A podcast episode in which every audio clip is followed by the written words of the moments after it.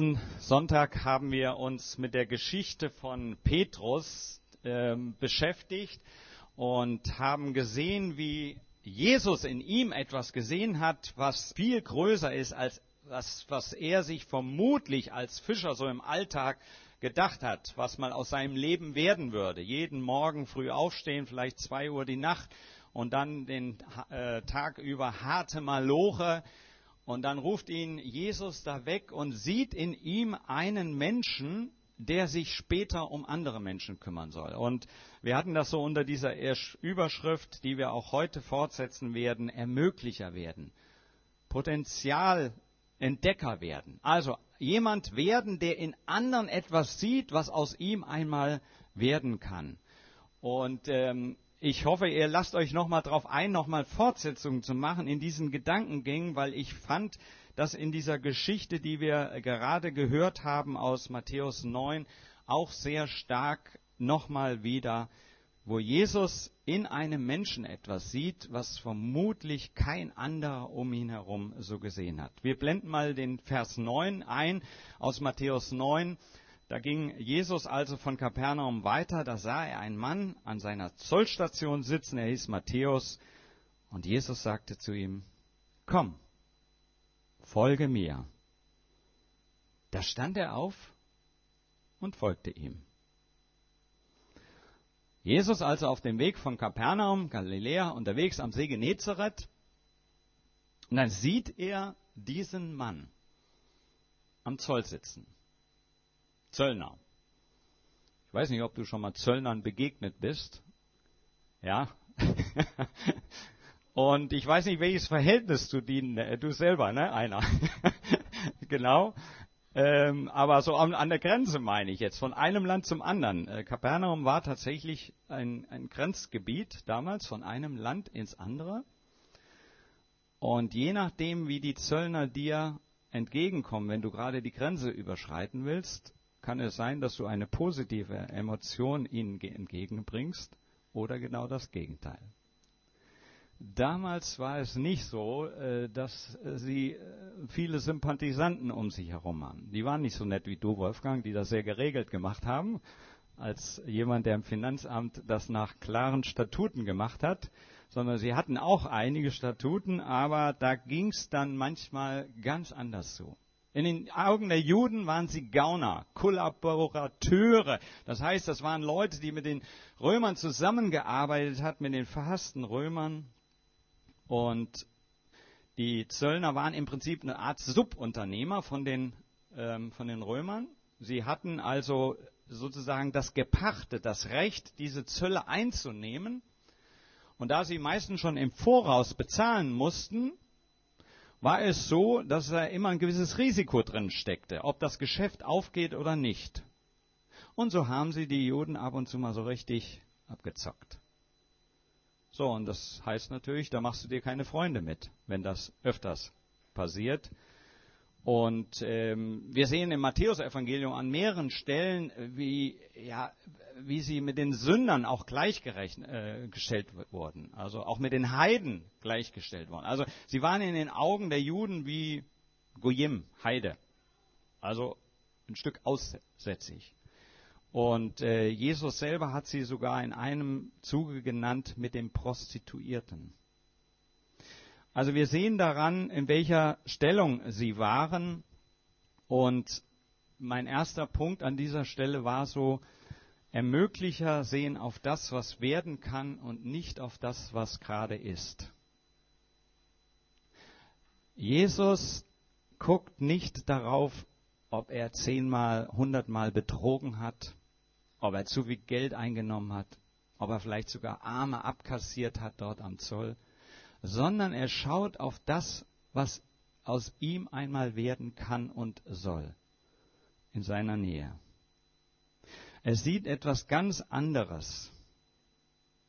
Er sieht in ihm jemanden, für den es sich lohnt, Zeit, Liebe, Barmherzigkeit einzusetzen. Und deshalb spricht er ihn an. Ich gebe zu, dass ich Menschen manchmal durch eine ganz andere Brille hindurch sehe. Und ich weiß nicht, wie es dir geht. Das sind für mich Menschen, die ich beobachte, die ich wahrgenommen habe, vielleicht über Jahre hinweg, eher so hoffnungslose Fälle. Vielleicht ein Betrunkener, och, das ist jemand, der sich nicht beherrschen kann. Vielleicht ein Drogenabhängiger, den ich irgendwie schon längst abgeschrieben hat. Der kann nicht mit Geld umgehen, der macht illegale Geschäfte und der landet ja doch irgendwann im Gefängnis. Durch welche Brille siehst du Menschen an? Wie nimmst du sie wahr, wenn sie sich nicht vorbildlich verhalten in deinem Umfeld? Was siehst du in ihnen und wie begegnest du ihnen? Jesus sagt, komm, komm, folge mir. Ich finde, das ist ein absolut steiler Satz. Ein Satz, der die Zukunft von Menschen verändert. Der die Zukunft völlig auf den Kopf stellt im Vergleich zu der Gegenwart, in der sie gerade leben. Dieser Mann darf auf einmal in der Nähe von Jesus leben. Er darf Wunder erleben. Er darf in seiner Nähe reden hören, kluge Worte, weise Worte, Worte, die etwas bewirken, etwas verändern. Und er darf erleben, wie aus ihm ein anderer Mensch wird. Und wie er von dieser Machtposition, andere übers Ohr zu hauen, ihnen mehr Geld wegzunehmen, wegkommt zu einem Leben, wo es darum geht, sich um Menschen zu kümmern. Sein Leben wird radikal verändert. Meine Frage an dich, hast du auch schon mal persönlich für dich diesen Satz gehört, komm, folge mir? Hast du schon mal wahrgenommen, dass dieser Gott auch um dich wirbt, dass dieser Jesus um dich wirbt und der dir sagen möchte, vielleicht heute Morgen ganz neu, komm, folge mir. Folge nicht deinen Vorstellungen. Folge nicht dem, was du bisher im Blick hattest. Kümmere dich um meine Angelegenheiten. Vorletzten Samstag hatten, ähm, haben wir zu Hause eine wunderbare Geschichte gehört von einem Mann, den hätte ich vielleicht vor 15 Jahren auch so abgeschrieben. In so die Klasse von Zöllnern, von Gaunern oder ja, und Menschen gepackt, wo sich wahrscheinlich nicht viel verändern würde. Zwölf Jahre lang hat er Drogen konsumiert. Er war süchtig nach Zigaretten, und dann kommt er eines Tages doch mit Christen in Berührung. Und die sehen in ihm mehr als einen Abhängigen von Drogen. Die laden ihn genau dazu ein, was wir heute Morgen hören. Komm, folge Jesus nach. Und sie investieren in ihn. Erstmal darin und dadurch, dass sie ihn in eine WG bringen, wo er ein Jahr lang ein Stück geschützt, abgeschottet leben darf.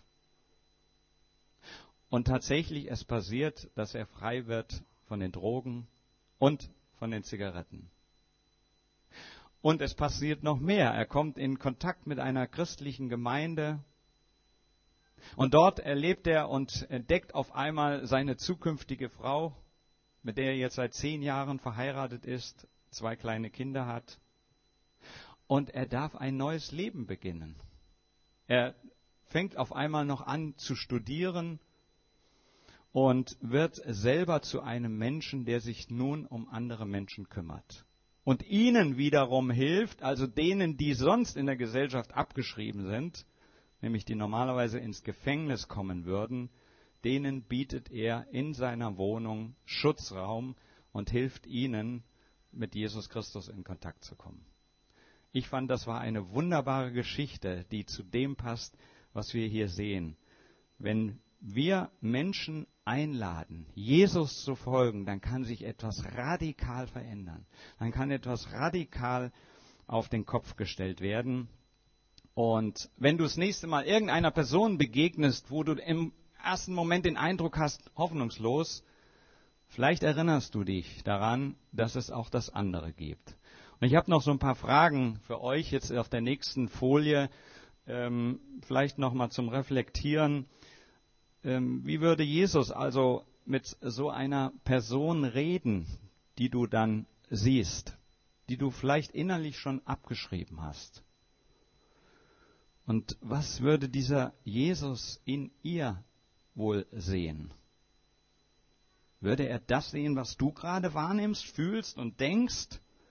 Oder würde er etwas in die Zukunft hinein sehen, was aus dieser Person werden kann? Und ja, was könntest du dazu beitragen, dass das letztlich geschieht, dass sie Jesus nachfolgt?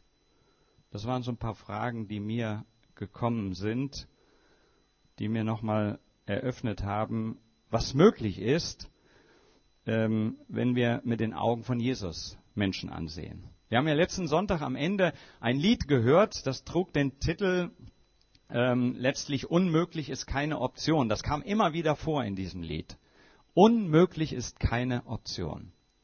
Und ich finde, das ist eine gute Haltung, äh, wenn wir auf andere Menschen schauen, die wir schon ein Stück weit abgeschrieben haben. Unmöglich ist keine Option bei Gott. Bei Gott ist alles möglich. Und wenn ich das zu meinem Lebensmotto mache, dann, ich glaube, dann lebe ich aus einer anderen, ähm, anderen Einstellung heraus.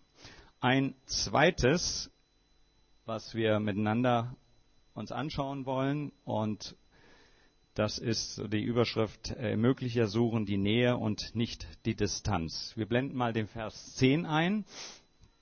Genau. Später war also Jesus im Haus zum Essen und viele Zollernehmer und andere Leute, die als Sünder galten, kamen dazu. Sie aßen mit Jesus und seinen Jüngern. Bis jetzt war das ja noch alles so ein bisschen auf einer theoretischen Geschichte. Ja, Jesus hatte ihn eingeladen, komm, folge mir nach. Okay, das geht ja noch. So, aber jetzt wird's sehr praktisch, ähm, denn Jesus geht in das Haus von Matthäus rein. Und er holt den Matthäus, könnte man sagen, aus der, aus der Rolle des Sünders, des Abgeschriebenen hinein in eine Gemeinschaft. Er zeigt ihm, du bist es wert, dass ich mit dir zusammen hier am Tisch liege und mit dir esse und speise und dass wir miteinander dieses Mahl genießen. Lebendiges Zusammensein, Lachen, vielleicht auch tiefgreifende Gespräche, aber auf jeden Fall ein Austausch, Leben teilen, Genuss, all das, was ein Festmahl ausmacht. Vielleicht auch lachen und weinen, vor Lachen, je nachdem. Okay, also, und weil er den Außenseiter sieht und ihn reinholt, bekommt Matthäus auf einmal eine andere Rolle. Und weil auch andere das nun wiederum sehen, haben sie auf einmal auch den Mut, da reinzukommen in diese Gesellschaft. Sie fühlen sich nicht mehr abgestempelt, sondern es kommen noch weitere Zöllner dazu, Sünder oder all diejenigen, die andere ja überhaupt aus der Weite lieber sehen möchten. Und auch solche, die bisher dachten, sie hätten keine Freunde. Sie sind dabei. Sie fühlen sich wohl. Mir kam so ein bisschen die Frage, wann habe ich eigentlich das letzte Mal mit jemandem zusammen gegessen, mit dem ich nicht zusammen gegessen hätte, weil ich an Jesus Christus glaube. Also, wo habe ich sozusagen mal eine Grenze überschritten durch den Glauben an Jesus und habe dadurch Nähe gezeigt? Oder gehe ich nur auf Distanz, habe nur meine Leute mit denen ich sonst so unterwegs bin. Ermöglicher sind Brückenbauer. Sie überwinden die Distanz. Sie scheuen nicht die Nähe auch zu Außenseitern. Sie suchen bewusst auch die Nähe und versuchen dem anderen auch deutlich zu machen, du bist nicht abgeschrieben. Ich denke, auch kranke Menschen fühlen sich häufig abgeschrieben, isoliert von anderen, Gerade bei Schwerkranken ist mir das manchmal begegnet, die vielleicht sogar todkrank waren, dass sie dann sagten, ich fühle mich isoliert, Leute machen einen Bogen um mich herum. Nicht aus böser Absicht, sondern aus Unsicherheit. Weil sie häufig nicht wissen, wie soll ich diese Person ansprechen, die jetzt todkrank ist, die vielleicht die Diagnose bekommen hat, nur noch einen Monat zu leben. Aber unbewusst vielleicht manche auch bewusst, machen einen Bogen um sich, sie herum. Und meine Frage an dich, gibt es Personen wo du Unsicherheit spürst, wo du vielleicht unbewusst irgendwo auf Abstand gehst und ihnen damit noch mehr das Gefühl vermittelst, abgeschrieben zu sein, isoliert zu sein. Jesus gibt all diesen Menschen das Gefühl, dazuzugehören. Auch den Kranken, den Aussätzigen sogar. Hat er keine Distanz, sondern er geht ihnen entgegen und heilt sie sogar. Ja, durch Corona haben wir auch gelernt, was Abstand äh, halten bedeutet. Ne? Leider. Also da mussten wir auf Distanz gehen. Und wir kommen aus dieser Phase, dass, das, dass wir versuchen, das wieder rückgängig zu machen. Ein konkreter Punkt auch in unserer Gemeinde ist, dass wir wieder einen Brunch einführen wollen. Also ich habe mich gefreut, dass es vor kurzem die Nachfrage gab, Klaus, wie sieht das aus nach dem Gottesdienst? Wir müssen doch mal wieder Brunch machen. Ich glaube, ja, wir haben im Leitungskreis diese Woche gesprochen, wir wollen das wieder tun. Ich hoffe, ihr wollt es auch. Ja, gut. Und ich hoffe, dass wir auch da wieder ein Stück Distanz überwinden und Brückenbauer werden und vielleicht dadurch auch manche wieder stärker in die Begegnung mit Jesus hineinführen. Ja. Ein drittes und letztes Ermöglicher Folgen der Barmherzigkeit und nicht scheinheiligem Handeln, habe ich das mal so überschrieben. Wir blenden mal Vers 11 ein. Als die Pharisäer das sahen, also als er, sie, als er da ist mit den anderen, da sagten sie zu seinen Jüngern, warum ist euer Lehrer mit Zolleinnehmern und Sündern? Und Vers 12, Jesus hörte das und antwortete, nicht die Gesunden brauchen einen Arzt, sondern die Kranken. Überlegt doch einmal, was es bedeutet, wenn Gott sagt, Barmherzigkeit will ich und keine Opfer. Ich bin nicht gekommen, um die Gerechten zu rufen, sondern die Sünder. Die Pharisäer hatten ja die Zöllner auch deshalb abgeschrieben, weil sie im Prinzip sich nicht um das Gesetz Moses kümmerten. Pharisäer hatten die Aufgabe, dieses Gesetz mehr und mehr im Alltag umzusetzen. So, und weil die Zöllner sich nicht darum kümmerten, waren sie mehr oder weniger ja, hinderlich für ihre Aufgabe geworden. Das Anstoßende in dieser Geschichte ist zum einen, dass Jesus nicht nur diesen Zöllner herausruft, in ihm zu folgen, sondern dass er sich jetzt auch noch an einen Tisch mit ihnen setzt. Und das müssen wir uns ein bisschen ähm, vor Augen halten, was beim Essen, bei normalen Mahlzeiten abging.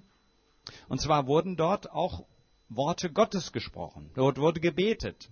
Und in den Augen der äh, Pharisäer war das im Prinzip eine Art heilige Handlung. Und Jesus sitzt nun in dieser heiligen Handlung mit solchen, die sich nicht um das Gesetz Mose scherten. Und das war für sie ein absoluter Angang und deshalb auch diese ja, erboste Reaktion von ihnen, wo sie aber nicht auf ihn selber zugehen, sondern auf seine Jünger. Das ist ja auch manchmal so typisch, ne? dass man nicht die direkte Person anspricht, sondern mehr das so hinter dem Rücken macht. Also, die Pharisäer waren bei all ihrer Mühe um Gottes Gebote letztlich in ihrem Herzen hart geworden.